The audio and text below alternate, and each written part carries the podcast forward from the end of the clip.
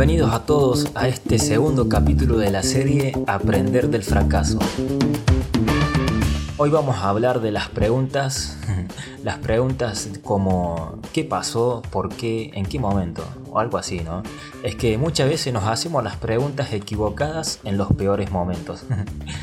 Hay una frase aquí que dice, el éxito no da lugar a preguntas de mejora, el fracaso te obliga a realizarlas. Esto quiere decir que cuando perdemos o fracasamos en algo, nos vemos rodeados de preguntas, ¿no? Pero ¿serán las preguntas correctas las que nos hacemos? Vieron que en Mateos capítulo 26 versículos 31 dice, en el camino Jesús les dijo, esta noche todos ustedes me abandonarán porque las escrituras dicen, Dios golpeará al pastor y las ovejas del rebaño se dispersarán. ¿Qué preguntas creen que se le cruzaron a los discípulos cuando su maestro Jesús dejó de estar presente con ellos? ¿Qué, qué sensación creen que los invadió en los primeros minutos y en esas primeras horas después de la cruz, ¿no? después de que Cristo fue crucificado, después de que murió allí? Yo me imagino como que pensaron que todo lo que habían construido hasta ese momento terminó ahí, como que no valió la pena, como que ya desahució todo, ¿no? Sin duda fueron un pensamiento de frustración, de desconcierto y tristeza, ¿no? Pero hay algo que ellos jamás imaginaron y es que era la previa más oscura ese momento, ¿no?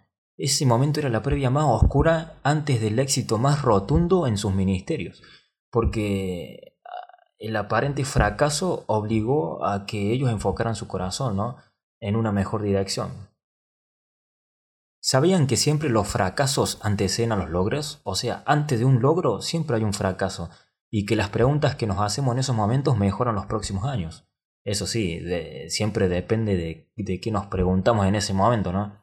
¿Intentamos encontrar culpables o soluciones a nuestro fracaso?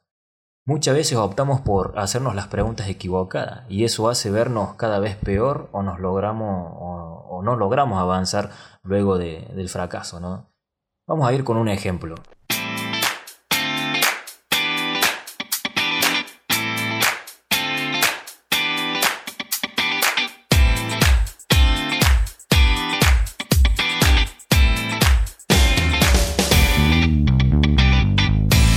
¿Conocen la historia de la marca Bic?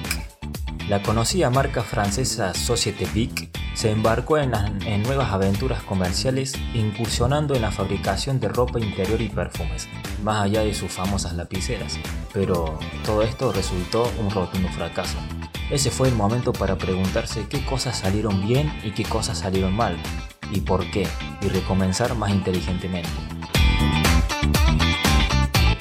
Hoy en día podemos ver que la empresa Societe Big, más allá de ese tropezón comercial de querer vender ropa interior y perfumes, sigue liderando el mercado de los productos desechables, entre los que se destacan el bolígrafo, la lapicera, el encendedor y las maquinitas de afeitar, siendo la lapicera Big Crystal el icono de la compañía y el más utilizado entre los profesores y alumnos a nivel mundial.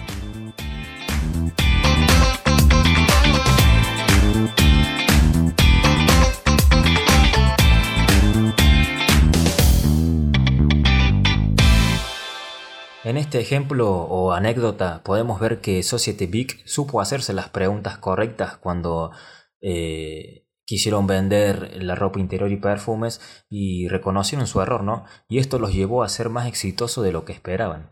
Asimismo, podemos ver que en el mensaje de aquellos hombres de la antigüedad, llamados primeros discípulos, hoy es el más extendido sobre la faz de la tierra. Y así llegamos a la conclusión del capítulo de hoy.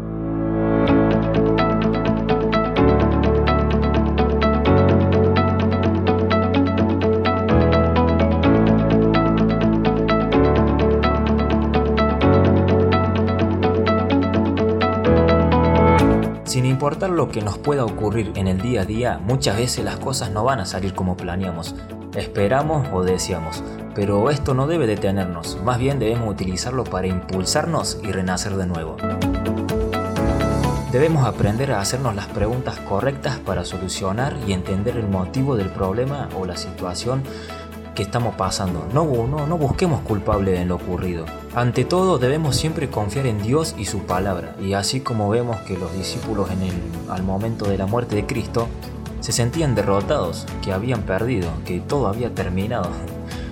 Pero sin embargo lograron que renaciera lo mejor en ellos y hasta el día de hoy se sigue hablando de Jesús y sus discípulos.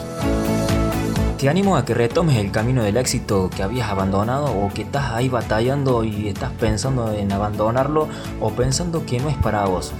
Mira, sabemos que los problemas y las dificultades son parte de la vida y siempre, siempre van a estar ahí. Pero depende de nosotros qué vamos a hacer con ellos. Y hasta aquí es nuestro segundo capítulo.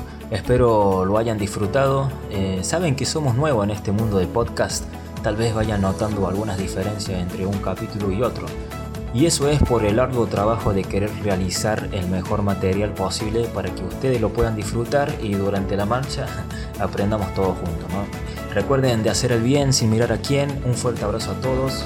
Esto es Bendito Humano Podcast.